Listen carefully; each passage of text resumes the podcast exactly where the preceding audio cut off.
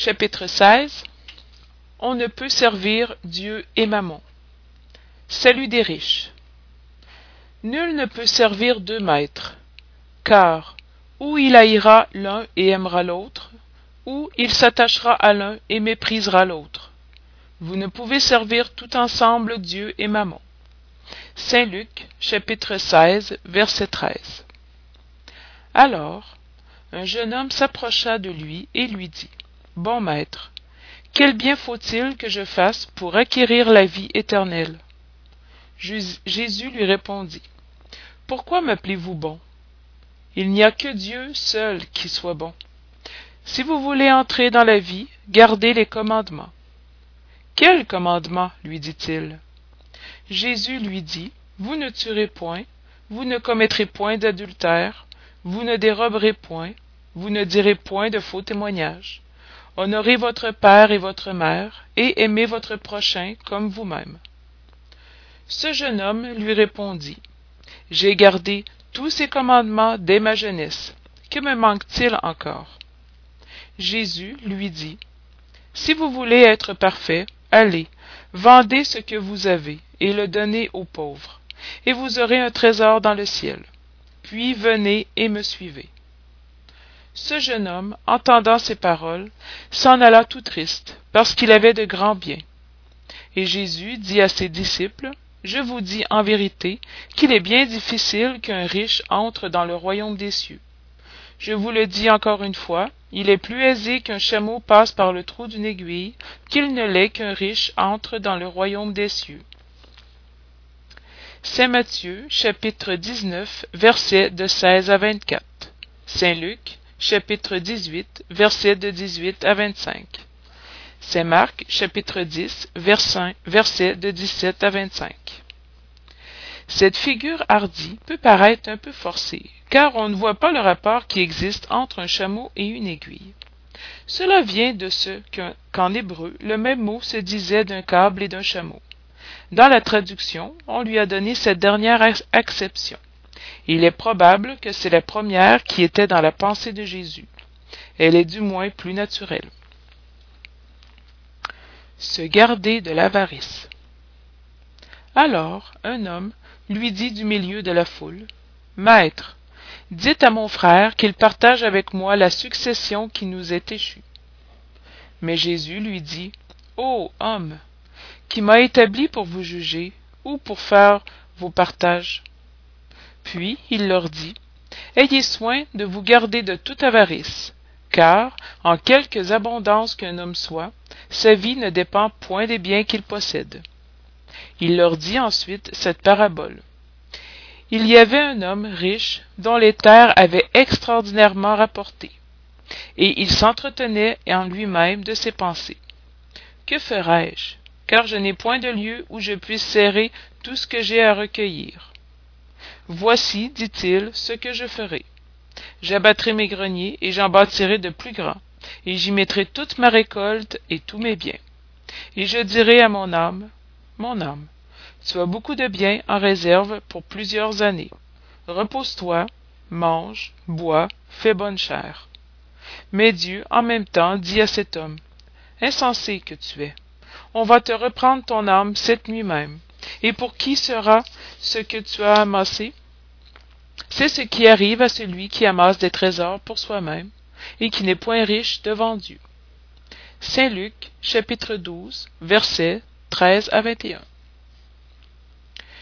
Jésus chez Zachée. Jésus étant entré dans Jéricho, passait par la ville. Et il y avait un homme nommé Zachée, chef des publicains et fort riche qui, ayant envie de voir Jésus, pour le connaître, ne le pouvait à cause de la foule, parce qu'il était fort petit. C'est pourquoi il courut devant et monta sur un sycomore pour le voir, parce qu'il devait passer par là.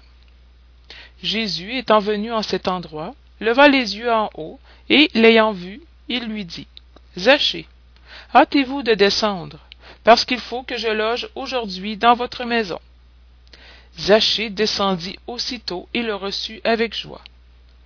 Tous, voyant cela, en murmuraient, disant Il est allé loger chez un homme de mauvaise vie. cependant zachée se présentant devant le seigneur lui dit zachée je donne la moitié de mon bien aux pauvres. Et si j'ai fait tort à quelqu'un en quoi que ce soit je lui en rends quatre fois autant. Sur quoi jésus lui dit cette maison a reçu aujourd'hui le salut parce que celui-ci est aussi enfant d'abraham car le fils de l'homme est venu pour chercher et pour sauver ce qui était perdu. Saint luc chapitre 19 versets de 1 à 10 parabole du mauvais riche. Il y avait un homme riche qui était venu vêtu de pourpre et de lin et qui se traitait magnifiquement tous les jours. Il y avait aussi un pauvre nommé lazare étendu à sa porte tout couvert d'ulcères qui eût bien voulu se rassasier des miettes qui tombaient de la table du riche. Mais personne ne lui en donnait et les chiens venaient lui lécher ses plaies. Or il arriva que ce pauvre mourut et fut emporté par les anges dans le sein d'abraham. Le riche mourut aussi et eut l'enfer pour sépulcre et lorsqu'il était dans les tourments il leva les yeux en haut et vit de loin abraham et lazare dans son sein. Et s'écriant il dit ces paroles.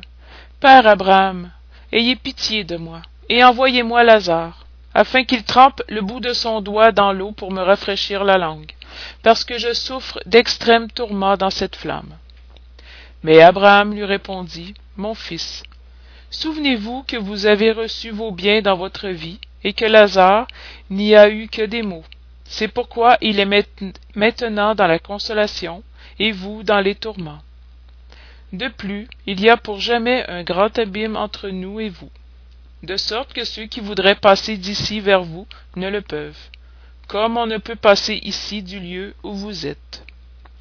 Le riche lui dit je vous supplie donc père abraham de l'envoyer dans la maison de mon père où j'ai cinq frères afin qu'ils leur attestent ces choses de peur qu'ils ne viennent aussi eux-mêmes dans ce lieu de tourment. Abraham lui repartit. Ils ont moïse et les prophètes qu'ils les écoutent. Non dit-il père abraham mais si quelqu'un des morts va les trouver ils feront pénitence. Abraham lui répondit s'ils n'écoutent ni moïse ni les prophètes ils ne croiront pas non plus quand même quelqu'un des morts ressusciterait saint luc chapitre 16 versets de 19 à 31 parabole des talents. Le seigneur agit comme un homme qui devant faire un long voyage hors de son pays appela ses serviteurs et leur mit son bien entre les mains. Et ayant donné cinq talents à l'un deux à l'autre un à l'autre selon la capacité différente de chacun il partit aussitôt celui donc qui avait reçu cinq talents s'en alla. Il trafiqua avec cet argent et il en gagna cinq autres. Celui qui en avait reçu deux en gagna de même encore deux autres. Mais celui qui n'en avait reçu qu'un alla creuser dans la terre et y cacha l'argent de son maître. Longtemps après le maître de ses serviteurs étant revenu leur fit rendre compte. Et celui qui avait reçu cinq talents vint lui en présenter cinq autres en lui disant seigneur vous m'aviez mis cinq talents entre les mains en voici outre cinq ceux-là cinq autres que j'ai gagnés. Son maître lui répondit ô bon et fidèle serviteur parce que vous avez été fidèle en peu de choses je vous établirai sur beaucoup d'autres. Entrez dans la joie de votre seigneur. Celui qui avait reçu deux talents vint aussitôt se présenter à lui et lui dit seigneur vous m'aviez mis deux talents entre les mains. En voici outre ceux-là deux autres que j'ai gagnés. Son maître lui répondit ô bon et fidèle serviteur parce que vous avez été fidèle en peu de choses je vous établirai sur beaucoup d'autres. Entrez dans la joie de votre seigneur celui qui n'avait reçu qu'un talent vint ensuite et lui dit seigneur je sais que vous êtes un homme dur que vous moissonnez où vous n'avez pas semé et que vous recueillez où vous n'avez rien mis. C'est pourquoi comme je vous appréhendais j'ai été cacher votre talent dans la terre. Le voici je vous rends ce qui est à vous. Mais son maître lui répondit serviteur méchant et paresseux Vous saviez que je moissonne où je n'ai point semé, et que je recueille où je n'ai rien mis. Vous deviez donc mettre mon argent entre les mains des banquiers, afin qu'à mon retour je retirasse avec usure ce qui est à moi. Qu'on lui ôte donc le talent qu'il a, et qu'on le donne à celui qui a dix talents. Car on donnera à tous ceux qui ont déjà, et ils seront comblés de biens. Mais pour celui qui n'a point, on lui ôtera même ce qu'il semble avoir, et qu'on jette ce serviteur inutile dans les ténèbres extérieures c'est là qu'il y aura des pleurs et des grincements de dents. Saint Matthieu, chapitre 25, versets de 14 à 30. Utilité providentielle de la fortune. Si la richesse devait être un obstacle absolu au salut de ceux qui la possèdent, ainsi qu'on pourrait en inférer de certaines paroles de Jésus, interprétées selon la lettre et non selon l'esprit, Dieu qui la dispense aurait mis entre les mains de quelques-uns un instrument de perdition sans ressources, pensée qui répugne à la raison. La richesse est sans doute une épreuve très glissante, plus dangereuse que la misère par ses entraînements, les tentations qu'elle donne et la fascination qu'elle exerce. C'est le suprême excitant de l'orgueil, de l'égoïsme et de la vie sensuelle. C'est le lien le plus puissant qui attache l'homme à la terre et détourne ses pensées du ciel. Elle produit un tel vertige que l'on voit souvent celui qui passe de la misère à la fortune oublier vite sa première position. Ceux qui l'ont partagé, ceux qui l'ont aidé, et devenir insensibles, égoïstes et vains. Mais de ce qu'elle rend la route difficile, il ne s'ensuit pas qu'elle la rende impossible, et ne puisse devenir un moyen de salut entre les mains de celui qui sait s'en servir comme certains poisons peuvent rendre la santé s'ils sont à propos et avec discernement. Lorsque Jésus dit au jeune homme qui l'interrogeait sur les moyens de gagner la vie éternelle, Défaites-vous de tous vos biens et suivez-moi. Il n'entendait point poser en principe absolu que chacun doit se, se dépouiller de ce qu'il possède et que le salut n'est qu'à ce prix, mais montrer que l'attachement aux biens terrestres est un obstacle au salut. Ce jeune homme, en effet, se croyait quitte parce qu'il avait observé certains commandements, et pourtant il recule à l'idée d'abandonner ses biens. Son désir d'obtenir la vie éternelle ne va pas jusqu'à ce sacrifice. La proposition que lui fait Jésus était une épreuve décisive pour mettre à jour le fond de sa pensée. Il pouvait sans doute être un parfait honnête homme selon le monde, ne faire de tort à personne, ne point médire de son prochain, n'être ni vain, ni orgueilleux, honorer son père et sa mère. Mais il n'avait pas la vraie charité, car sa vertu n'allait pas jusqu'à l'abnégation. Voilà ce que, Jésus a voulu démontrer. C'était une application du principe, hors la charité, point de salut. La conséquence de ces paroles, prises dans leur acception rigoureuse, serait l'abolition de la fortune comme nuisible au, bonheur futur, et comme source d'une foule de maux sur la terre. Ce serait de plus la condamnation du travail qui peut la procurer, conséquence absurde qui ramènerait l'homme à la vie sauvage, et qui, par cela même, serait en contradiction avec la loi du progrès, qui est une loi de Dieu. Si la richesse est la source de beaucoup de maux, si elle excite tant de mauvaises passions, si elle provoque tant de crimes même. Il faut s'en prendre non à la chose, mais à l'homme qui en abuse, comme il abuse de tous les dons de Dieu. Par l'abus, il rend pernicieux ce qui pourrait lui être le plus utile. C'est la conséquence de l'état d'infériorité du monde terrestre. Si la richesse ne devait produire que du mal, Dieu ne l'aurait pas mise sur la terre. C'est à l'homme d'en faire sortir le bien. Si elle n'est pas un élément direct du progrès moral, elle est, sans contredit, un puissant élément de progrès intellectuel. En effet, l'homme a pour mission de travailler à l'amélioration matérielle du globe. Il doit le défricher, l'assainir, le disposer pour recevoir un jour toute la population que comporte son étendue. Pour nourrir cette population qui croît sans cesse, il faut augmenter la production. Si la production d'une contrée est insuffisante, il faut aller la chercher au loin. Par cela même, les relations de peuple à peuple deviennent un besoin. Pour les rendre plus faciles, il faut détruire les obstacles matériels qui les séparent. rendre les communications plus rapides.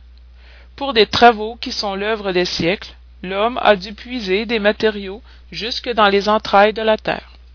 Il a cherché dans la science les moyens de les exécuter plus sûrement et plus rapidement. Mais pour les accomplir, il lui faut des ressources. La nécessité lui a fait créer la richesse, comme elle lui a fait découvrir la science. L'activité nécessitée par ces mêmes travaux grandit et développe son intelligence. Cette intelligence qu'il concentre d'abord sur la satisfaction des besoins matériels l'aidera plus tard à comprendre les grandes vérités morales. La richesse étant le premier moyen d'exécution, sans elle, plus de grands travaux, plus d'activités, plus de stimulants, plus de recherche. C'est donc avec raison qu'elle est considérée comme un élément du progrès. Inégalité des richesses. L'inégalité des richesses est un de ces problèmes que l'on cherche en vain à résoudre si l'on ne considère que la vie actuelle. La première question qui se présente est celle-ci. Pourquoi tous les hommes ne sont-ils pas également riches? Ils ne le sont pas par une raison très simple. C'est qu'ils ne sont pas également intelligents, actifs et laborieux pour acquérir, sobres et prévoyants pour conserver. C'est d'ailleurs un point mathématiquement démontré que la fortune également répartie donnerait à chacun une part minime et insuffisante qu'en supposant cette répartition faite, l'équilibre serait rompu en peu de temps par la diversité des caractères et des aptitudes. Qu'en la supposant possible et durable, chacun ayant à peine de quoi vivre, ce serait l'anéantissement de tous les grands travaux qui concourent au progrès et au bien-être de l'humanité. Qu'en supposant qu'elle donnât à chacun le nécessaire, il n'y aurait plus l'aiguillon qui pousse aux grandes découvertes et aux entreprises utiles. Si Dieu la concentre sur certains points, c'est pour que, de là, elle se répande en quantité suffisante selon les besoins. Ceci étant admis, on se demande pourquoi Dieu la donne à des gens incapables de la faire fructifier pour le bien de tous. Là encore est une preuve de la sagesse et de la bonté de Dieu. En donnant à l'homme le libre arbitre, il a voulu qu'il arrivât par sa propre expérience à faire la différence du bien et du mal et que la pratique du bien fût le résultat de ses efforts et de sa propre volonté. Il ne doit être conduit fatalement ni au bien ni au mal, sans cela il ne serait qu'un instrument passif et irresponsable comme les animaux. La fortune est un moyen de l'éprouver moralement. Mais comme, en même temps, c'est un puissant moyen d'action pour le progrès, il ne veut pas qu'elle reste longtemps improductive. C'est pourquoi il la déplace incessamment. Chacun doit la posséder, pour s'essayer à s'en servir et prouver l'usage qu'il en sait faire. Mais comme il y a impossibilité matérielle à ce que tous l'aient en même temps, que d'ailleurs si tout le monde la possédait, personne ne travaillerait et l'amélioration du globe en souffrirait. Chacun la possède à son tour. Tel qui ne l'a pas aujourd'hui l'a déjà eu ou l'aura dans une autre existence, et tel qui l'a maintenant pourra ne plus l'avoir demain. Il y a des riches et des pauvres, parce que Dieu étant juste, chacun doit travailler à son tour. La pauvreté est pour les uns l'épreuve de la patience et de la résignation. La richesse est pour les autres l'épreuve de la charité et de l'abnégation. On gémit avec raison de voir le pitoyable usage que certains gens font de leur fortune les ignobles passions que provoque la convoitise, et l'on se demande si Dieu est juste de donner la richesse, la richesse à de tels gens. Il est certain que si l'homme n'avait qu'une seule existence, rien ne justifierait une telle répartition des biens de la terre. Mais si, au lieu de borner sa vue à la vie présente, on considère l'ensemble des existences, on voit que tout s'équilibre avec justice. Le pauvre n'a donc plus de motif d'accuser la Providence, ni d'envier les riches, et les riches n'en ont plus de se glorifier de ce qu'ils possèdent. S'il en abuse, ce n'est ni avec les décrets, ni avec les lois somptuaires qu'on remédiera au mal. Les lois peuvent momentanément changer l'extérieur, mais elles ne peuvent changer le cœur. C'est pourquoi elles n'ont qu'une durée temporaire, et sont toujours suivies d'une réaction plus effrénée. La source du mal est dans l'égoïsme et l'orgueil. Les, les abus de toute nature cesseront d'eux-mêmes quand les hommes se régleront sur la loi de charité. Chapitre 16 Instruction des esprits La vraie propriété L'homme ne possède en propre que ce qu'il peut emporter de ce monde, ce qu'il trouve en arrivant et ce qu'il laisse en partant. Il en jouit pendant son séjour. Mais, puisqu'il est forcé de l'abandonner, il n'en a que la jouissance et non la possession réelle. Que possède-t-il donc? Rien de ce qui est à l'usage du corps, tout ce qui est à l'usage de l'âme. L'intelligence, les connaissances, les qualités morales. Voilà ce qu'il apporte et ce qu'il emporte. Ce qu'il n'est au pouvoir de personne de lui enlever, ce qui lui servira plus encore dans l'autre monde que dans celui-ci. De lui dépend d'être plus riche à son départ qu'à son arrivée car de ce qu'il aura acquis en bien dépend sa position future. Quand un homme va dans un pays lointain, il compose sa pacotille d'objets qui ont cours dans le pays, mais il ne se charge point de ceux qui lui seraient inutiles. Faites donc de même pour la vie future, et faites provision de tout ce qui pourra vous y servir. Au voyageur qui arrive dans une auberge, on donne un beau logement s'il peut le payer, à celui qui a peu de choses, on en donne un moins agréable. Quant à celui qui n'a rien, il couche sur la paille. Ainsi en est-il de l'homme à son arrivée dans le monde des esprits. Sa place y est subordonnée à son avoir. Mais ce n'est pas avec de l'or qu'il la paye. On ne lui demandera point. Combien aviez-vous sur la terre? Quel rang y occupiez-vous? Étiez-vous prince ou artisan? Mais on lui demandera Qu'en rapportez-vous? on ne supputera point la valeur de ses biens, ni de ses titres, mais la somme de ses vertus. Or, à ce compte, l'artisan peut être plus riche que le, prince. En vain, alléguera-t-il qu'avant son départ, il a payé son entrée avec de l'or, on lui répondra Les places ne s'achètent point ici, elles se gagnent par le bien qu'on a fait. Avec la monnaie terrestre, vous avez pu acheter des champs, des maisons, des palais. Ici, tout se paye avec les qualités du cœur. Êtes-vous riche de ces qualités? Soyez le bienvenu et allez à la première place où toutes les félicités vous attendent. Êtes-vous pauvre? Allez à la dernière où vous serez traité en raison de votre avoir. Pascal, Genève, 1860. Les biens de la terre appartiennent à Dieu, qui les dispense à son gré, et l'homme n'en est que l'usufruitier, l'administrateur plus ou moins intègre et intelligent. Ils sont si peu la propriété individuelle de l'homme que Dieu déjoue souvent toutes les prévisions, que la fortune échappe à celui qui croit la posséder au meilleur titre.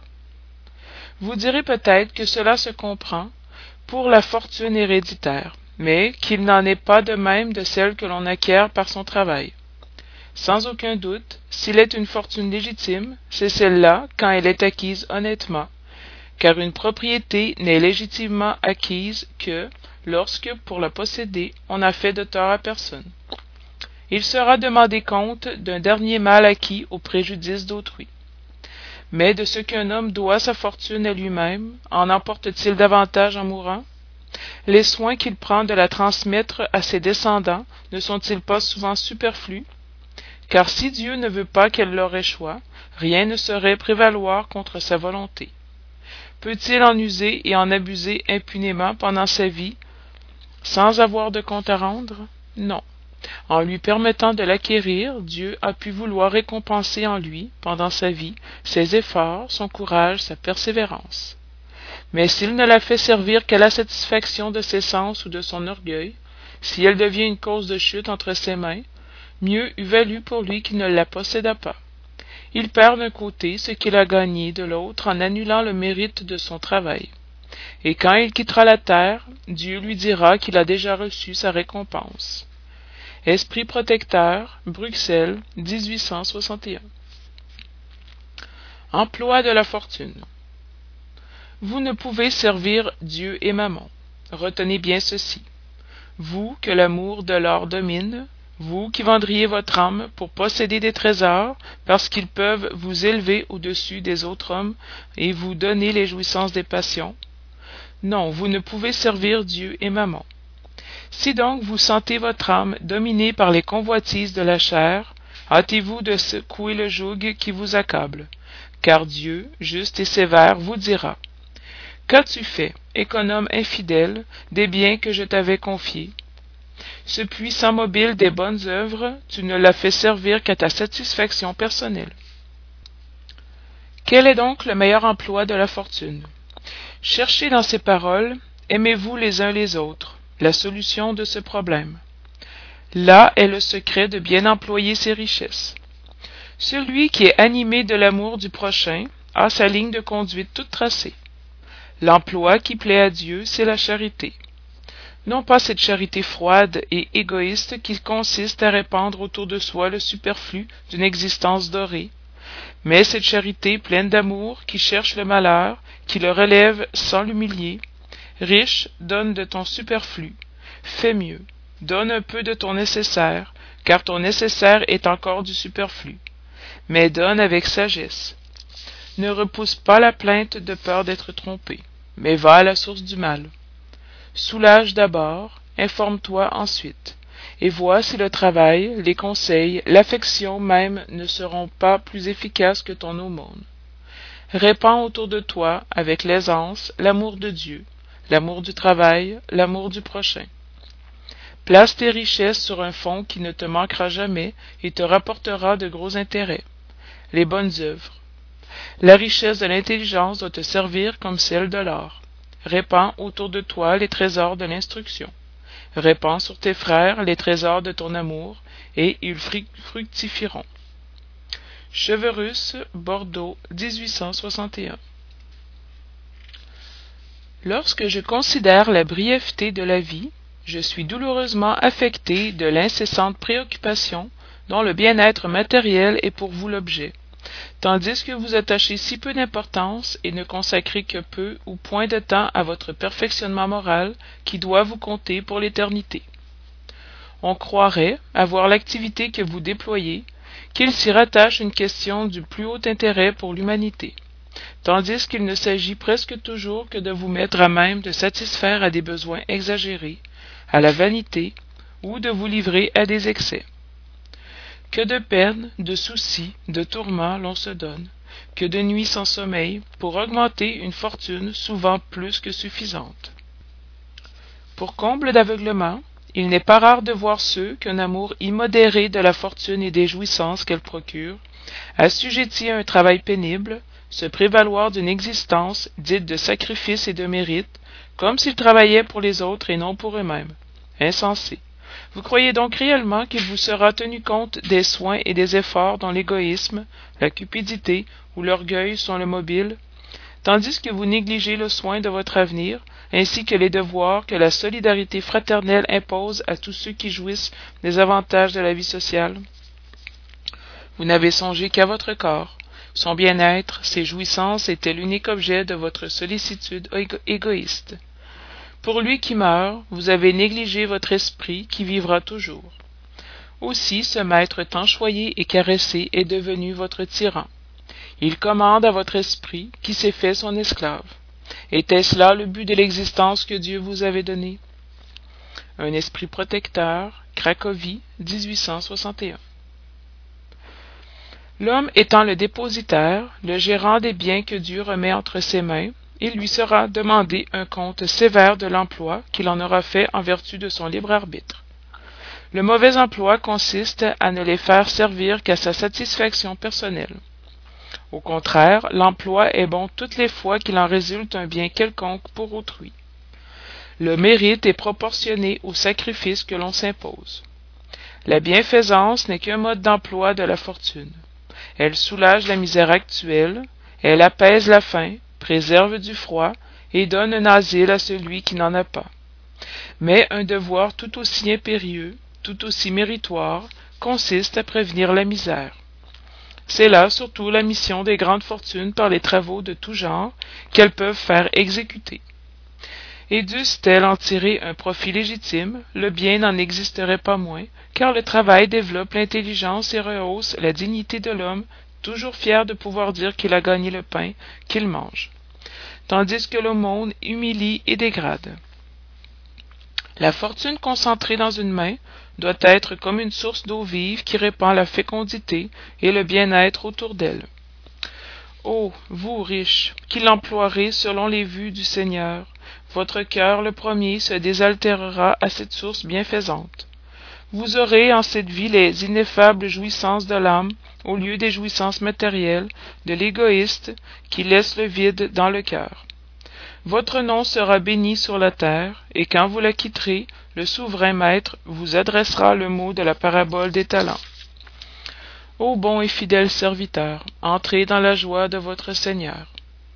Dans cette parabole, le serviteur qui enfouit dans la terre l'argent qui lui a été confié, n'est-il pas l'image des avares entre les mains desquelles la fortune est improductive? Si, cependant, Jésus parle principalement des aumônes, c'est qu'en ce temps-là, et dans le pays où il vivait, on ne connaissait pas les travaux que les arts et l'industrie ont créés depuis et auquel la fortune peut être employée utilement pour le bien général. À tous ceux qui peuvent donner, peu ou beaucoup, je dirais donc, faites-le au monde quand cela sera nécessaire, mais autant que possible, convertissez-la en salaire, afin que celui qui la reçoit n'en rougisse pas. Fénelon, Alger, 1860. Détachement des biens terrestres. Je viens, mes frères, mes amis, apporter mon obole pour vous aider à marcher hardiment dans la voie d'amélioration où vous êtes entrés. Nous nous devons les uns aux autres. Ce n'est que par une union sincère et fraternelle entre esprit et incarné que la régénération est possible. Votre amour pour les biens terrestres est une des plus fortes entraves à votre avancement moral et spirituel. Par cet attachement à la possession, vous brisez vos facultés aimantes en les reportant toutes sur les choses matérielles. Soyez sincères, la fortune donne-t-elle un bonheur sans mélange? Quand vos coffres sont pleins, n'y a-t-il pas toujours un vide dans le cœur?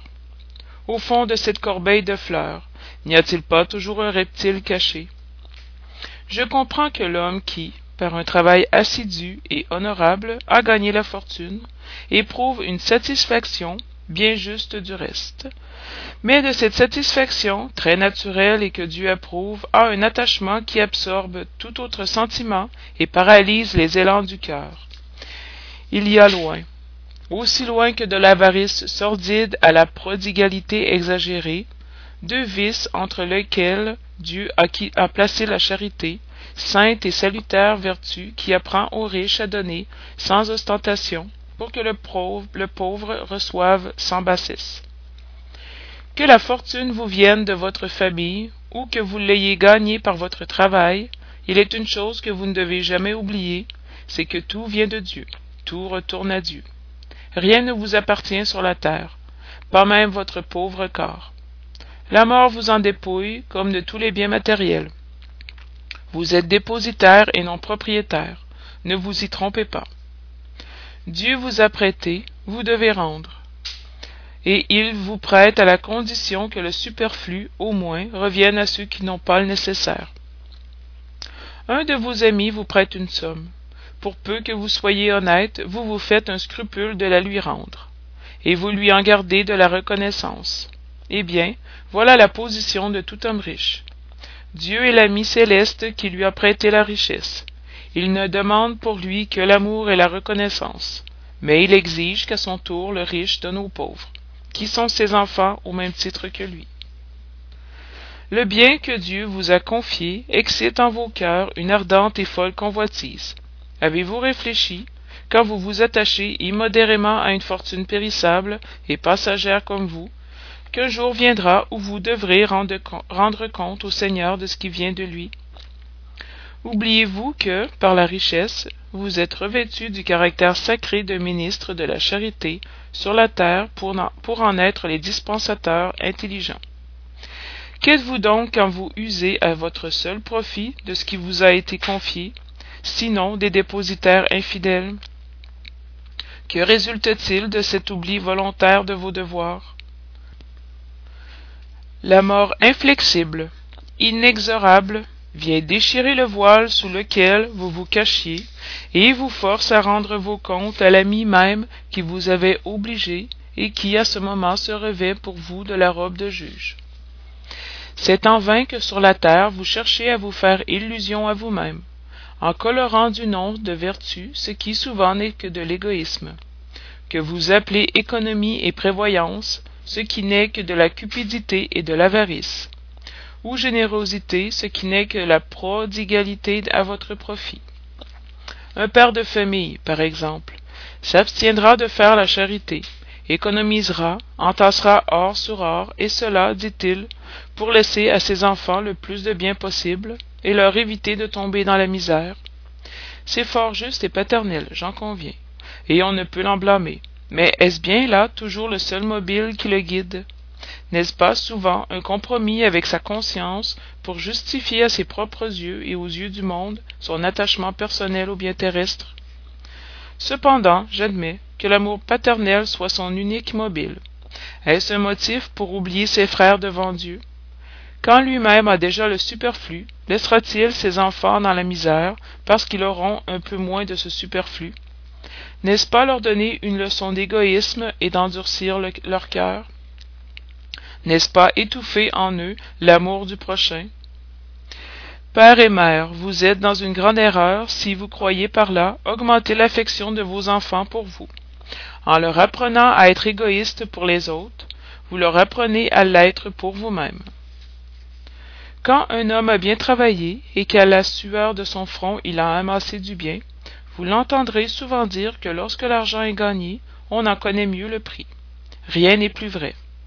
Eh bien, que cet homme qui avoue connaître toute la valeur de l'argent fasse la charité selon ses moyens, il aura plus de mérite que celui qui, né dans l'abondance, ignore les rudes fatigues du travail.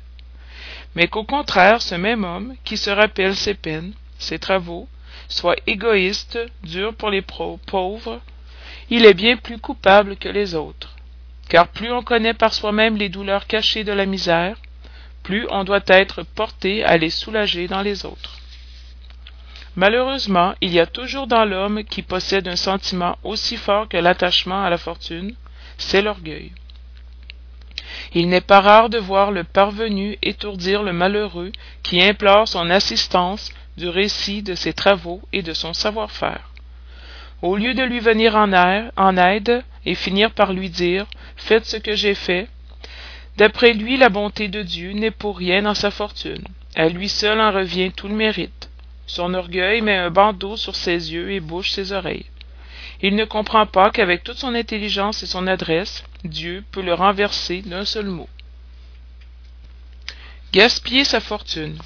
Ce n'est pas le détachement des biens terrestres, c'est de l'insouciance et de l'indifférence. L'homme, dépositaire de ses biens, n'a pas plus le droit de les dilapider que de les confisquer à son profit. La prodigalité n'est pas la générosité, c'est souvent une forme de l'égoïsme. Tel qui jette l'or à pleine main pour satisfaire une fantaisie ne donnerait pas une écu pour rendre service.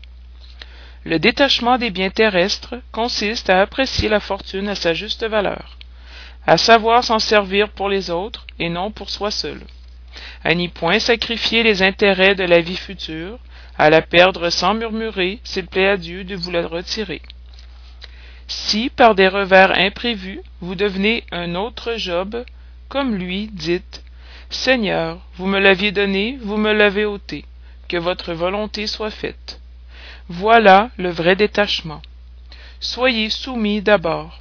Ayez foi en celui qui vous ayant donné et ôté peut vous rendre.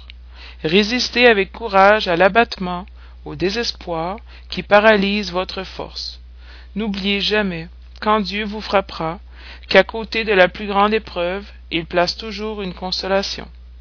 Mais songez surtout qu'il est des biens infiniment plus précieux que ceux de la terre, et cette pensée aidera à vous détacher de ces derniers.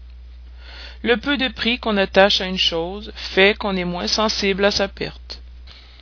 L'homme qui s'attache au bien de la terre est comme l'enfant qui ne voit que le moment présent.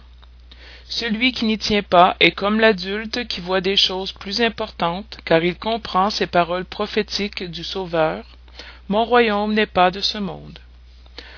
le seigneur n'ordonne point de se dépouiller de ce qu'on possède pour se réduire à une mendicité volontaire car alors on devient une charge pour la société agir ainsi serait mal comprendre le détachement des biens terrestres.